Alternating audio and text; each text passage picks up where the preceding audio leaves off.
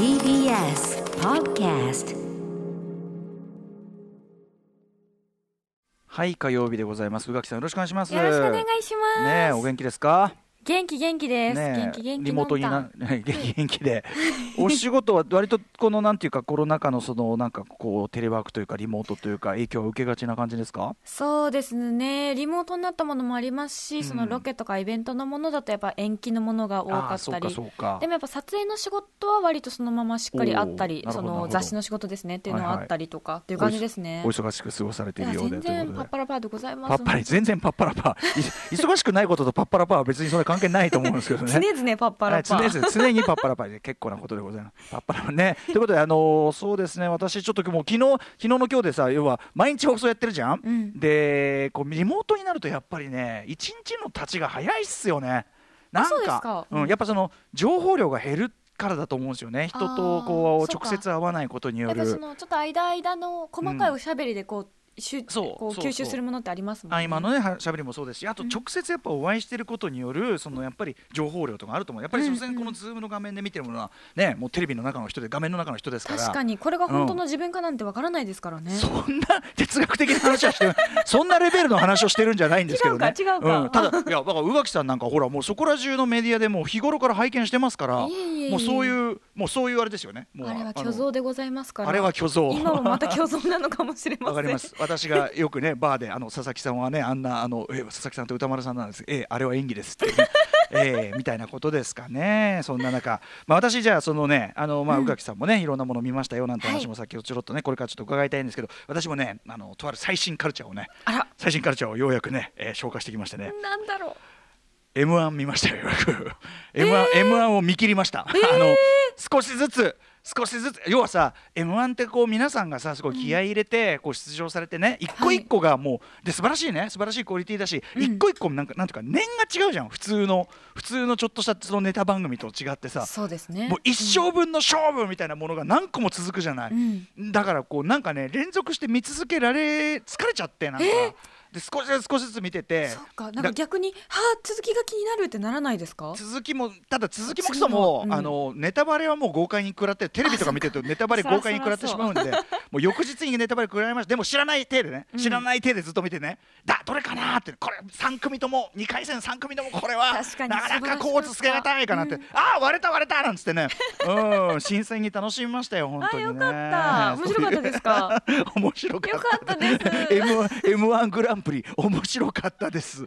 はい。やっと M1 の話できる歌丸さんと。ねえ。もう今そんな今 m 1の話してる人全くいないと思うんですけどね。結構前って思いました。アフターアフター m 1の世界だから皆さん世の中ほらその後ですぐこう皆さんねあのマジカルラブリーとかすぐあっという間ブッにキングがね。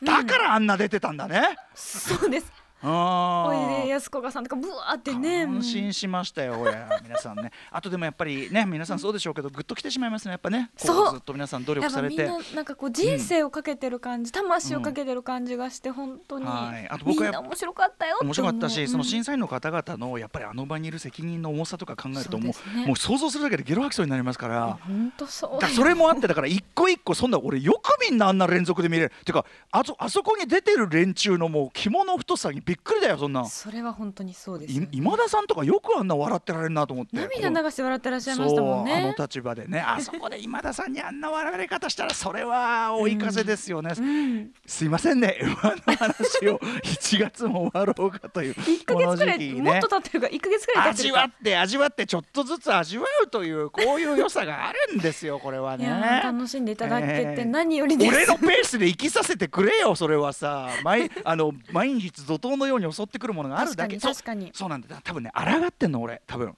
そういうこう毎日毎日こうこのサイクルで仕事してるから、こうなんだ m 1ぐらい俺のペースで見るよこの野郎みたいなそういうはあみたいなだからご飯食べる意地になってご飯食べるの遅い人みたいなアフターシックスジャンクションもういいかみたいな After Six Junction. 1月19日火曜日時刻は6時5分になりましたラジオでお聞きの方もラジコでお聞きの方もこんばんは。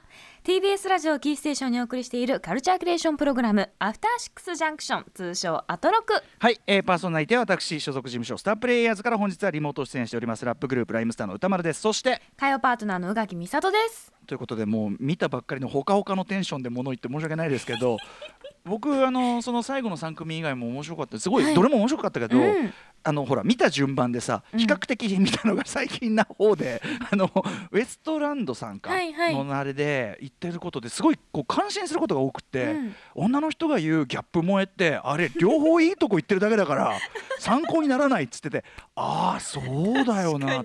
確かに。みたいなさなんかいろいろ感心 してしまいましたみたいなね。それを昨日見てきたように語りますけど本当に昨日見たんです私はね。ねうん。かねえ。こまこ2020年に取り残されていたのですね。こ困惑するばかり。でももっとひどいのは去年だから。去年は俺は m 1そのものを見逃してて録画もし忘れてて、うん。見逃してたからもう何がねよくこの番組でも言ってますけどもうなんでこうオンフレークの話してんだろうっていう。なんでこの宣伝はこれコマーシャルでそのさだからミルクボーイさんのそれを前提にしたコマーシャルだからそうですね。なんでここでコーンフレークまあ多分だけどその m 1のなんか関係してるんでしょうね、うん。とか思いながらいやいざ見たら最高に面白かったですけど面白いです去年のがひどかったんですよ。去年の反省を生かして今年はちゃんと録画して。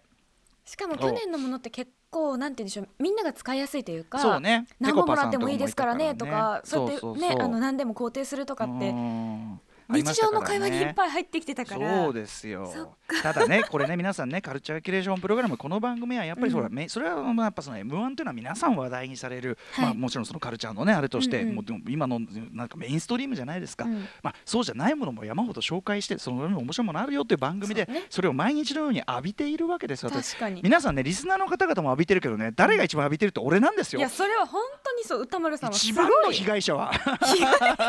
カルチャー被害者は私なんですよ。そうなんか詰め込みすぎて、なんて言うんだろう。歌丸さんのパーソナルな部分が崩壊しそうですよねそうだからあの先週さほら道端で会った時に心閉ざしてるっていう話をね、うんうんしたじゃないですか。道端で急に会った時にその 挙動っちゃうって、はい。あれはやっぱりそのなんつうかあれでしょうね。自分なりのこうガードっていうかバランス取りなんでしょうね、うん普段人と会ってうん。人を受け入れ人の話を聞き、うん。でああなるほどなんつってでそういうのをこう受け入れてるのの反動でじゃあそうじゃないオフのところはもうオールシャットアウトみたいな 極端。もう誰も受け付けねえみたいな。はあみたいな。m 1がなんだこの野郎みたいな感じになっちゃっててでもそれはあんまりねそれも良くないなと、うんうん。見る見るの好きですからそれはね。だからだペースがちょっとちょっと給食食べるのが遅くなっちゃったんですよ。で他のもね食べたから、そうちゃんと食べきりました。先生食べました。美味しかったです。よございました。全然冷めてなかったです。ね、いつ食べても美味しいものです。あれ何回見ても面せい白いんだから。ぜい一月弱でしょそんなそうですね。そそんなさみんななんかあれじゃない？それ。ちょっとなんか毒されてない？それ。世の中のサイクルにさ。ちょっとスピード感が確かにあるかも。そんな一月やそこらで古くなるようなネタだったらね。そんなねそんなわけはないわけですから。何回見ても面白い。もうねオチ分かってんのに面白いんだからまあそれはそうですよね、うん。私だって優勝はマジカルラブリーさんって知っていましたけどすハラハラしました。てかそんなこと言ったらさ映画だって同じ映画何度も見て普通に同じとこでハラハラしますからね。する当たねるかなとか。ありますよね。え宇垣さんそうやってこう見るたびにっうん。ていうのあります？あの いやマッドマックス怒りのデスローあトですよ。ーえそれでさ今回こ今回はあ危ねえなとか思ったりするわけだじゃいやなんか砂嵐のたびに口の中ザラザラするし。ああーそういうねで新鮮な感覚。肩渡すたびに うんうんって言いながら見るし、あの高橋良樹さんなんていうのはダークナイトを見るたびにこんあ今日今回はジョーカー勝つんじゃないかな今日こそは今回こそは勝つんじゃないかなと思って見てるって言ってましたしね。あと僕そのあのヤングゼネレーションという私のまああのすごく好きなですね、まあ、はい。ベスト映画があってそこうん。でクライマックスが自転車レースなんですけどその自転車レースもう何百回見てるんですよ。何百回せ何千回レベルで見てるはずなのに毎回あれ？いやちょっとこれペースまずくないか？みたいな。最後の3周ぐらいで。いや勝つはずだけどいやでもおかしい。やちょっとこれは みたいになって。しかもこれねずっとワンカットで最後の3周撮るんですよ。この映画すごく見事で。はい、だからあれこれ危ねえんじゃないか無理じゃねえかなってところからちゃんとキワキワなところで勝つからこう毎回うわーってこうやられてる。なるんですよ。だからねやっぱ優れた作品というのはねそうやって何度もね味わうあれがあるという。はい。うん、ことですよ思ね。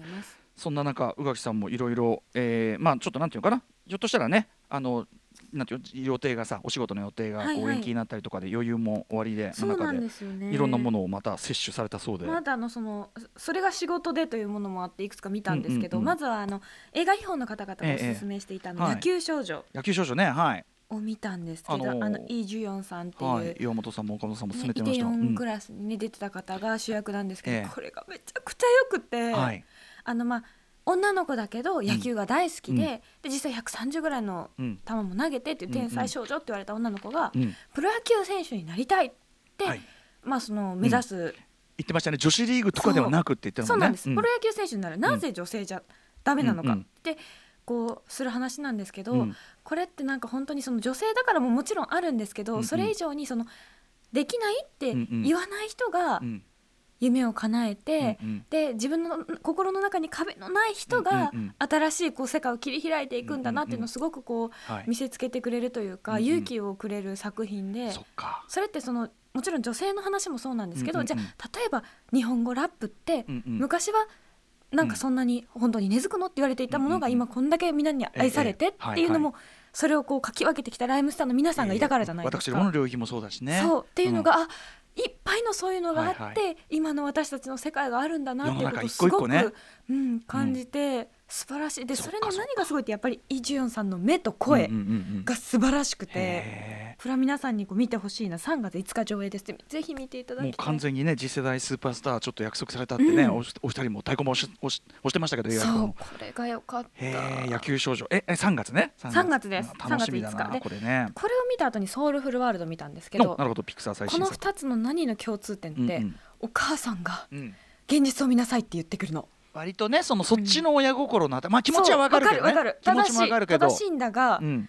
二連チャンだったので、うんうん。とてもそんなこと言ったって、はいそういうふうには生きていきたくないの、うんうん。って思いながらはい。見ていました、でもソウルフルワールドはやっぱりあの歌村さんがおっしゃったように、ええ。黒の使い方がとてもはい。綺麗というか絵としての美しさがありましたね。そうで。すよね、うん。はい。だからこれはねぜひあのね、まあ、ディズニープラスで今公開されてるからだったらディズニープラス、ディズニープラスよ。4K 対応してくださいというね。真っ暗にしてなるだけその自分の影とかが入らないようにして見てほしいなって思いましたし、ね、ディズニープラスね今もうあのワンダービジョンも話題沸騰、うんううんん MCU のねそのテレビ昨日もちらっと話しましたけどだからソウルフルワールドもあってぜひねちょっとあの良かったですよね。あの特に今おっしゃったその宇垣さんおっしゃったお母さんがこういうところで、主人公が自分の意思をこうはっきり言うところ。あそこすごい良かったですもんねやっぱね。そうだよねって。それみんな、うん。彼にとってはジャズだけど、みんなにとっての何かがそのきらめきがあっはてっていうのをすごくこう考えさせられた、両方の言い分がね、その親御さんとしてその当然その冒険的いや冒険をするなと言ってるんじゃないけどもそう。やっぱり生きていかなきゃいけない将来困らないようにといううこう親心これも非常にわかるしでも一方で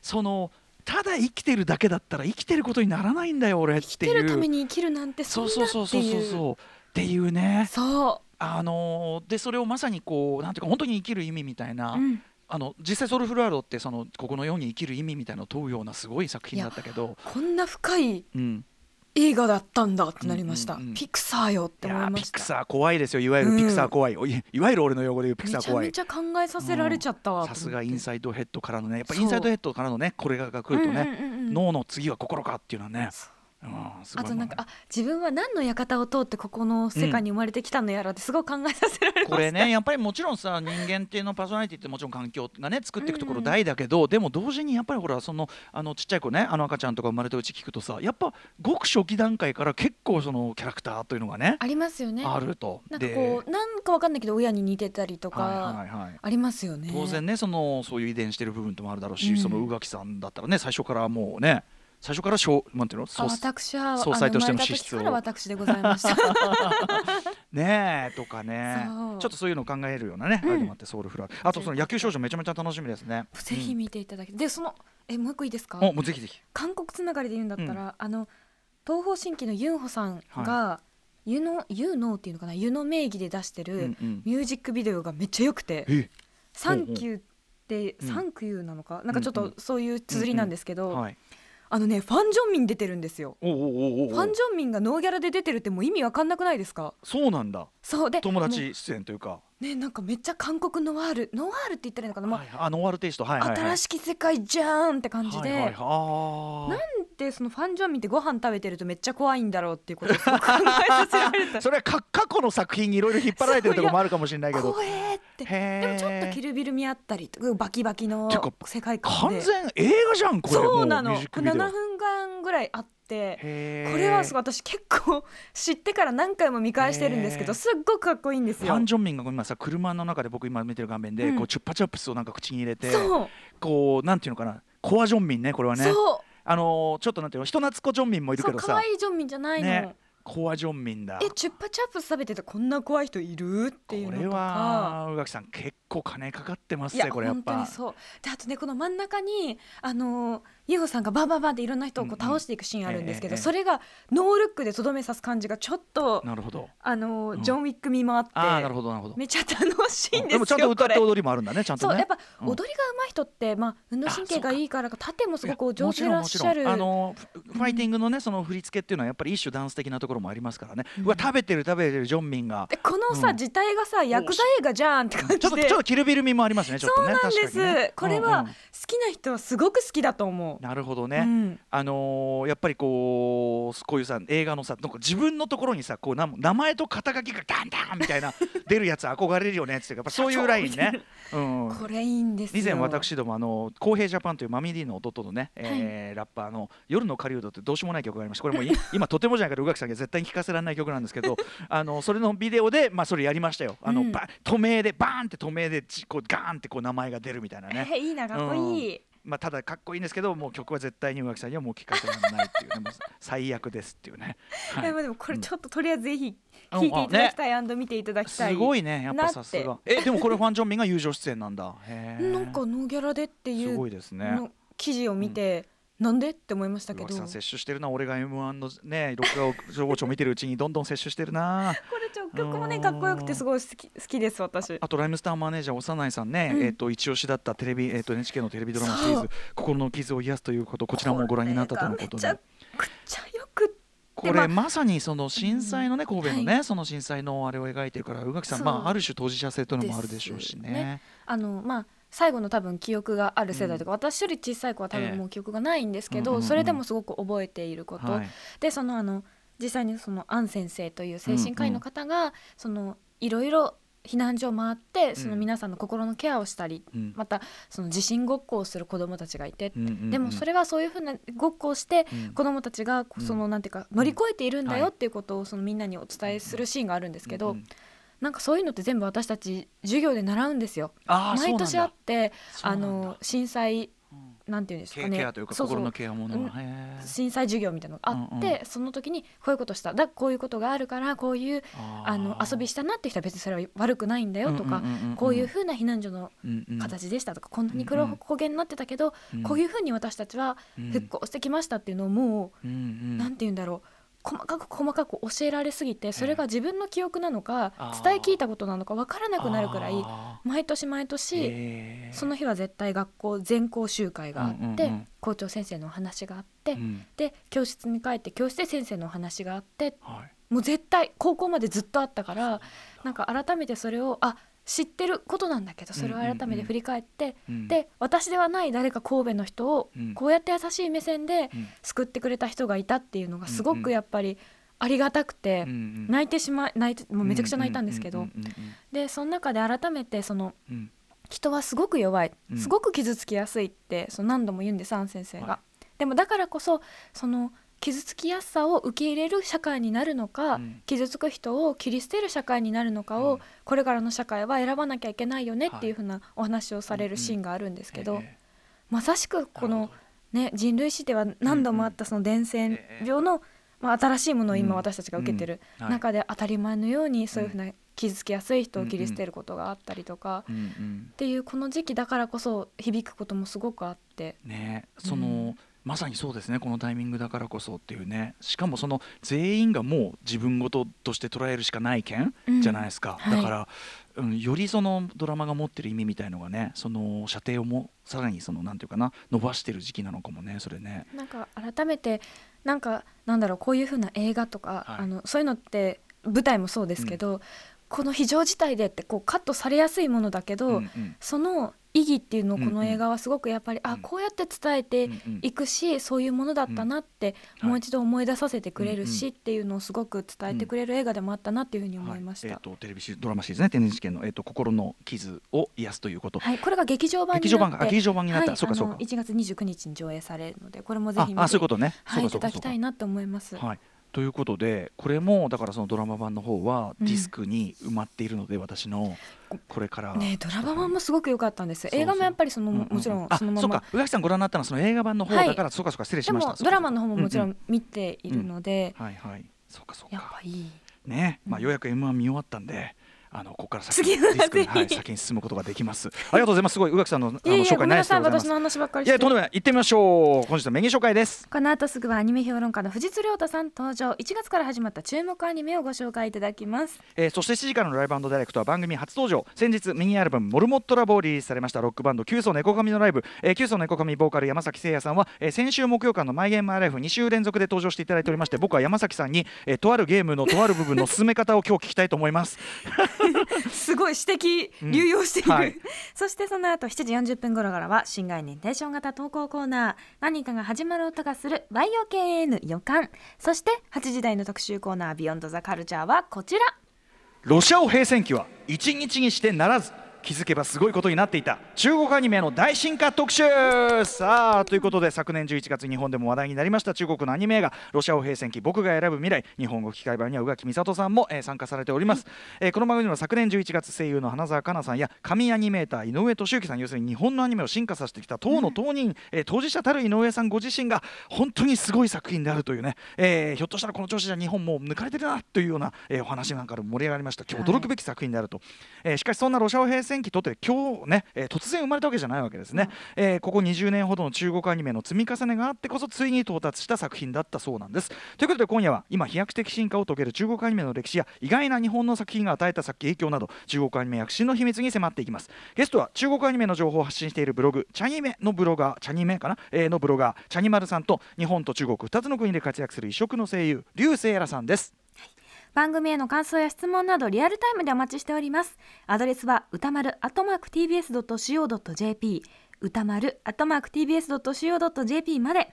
読まれた方全員に番組ステッカーを差し上げます。それではアフターシックスジャンクション行ってみよう。After Six Junction.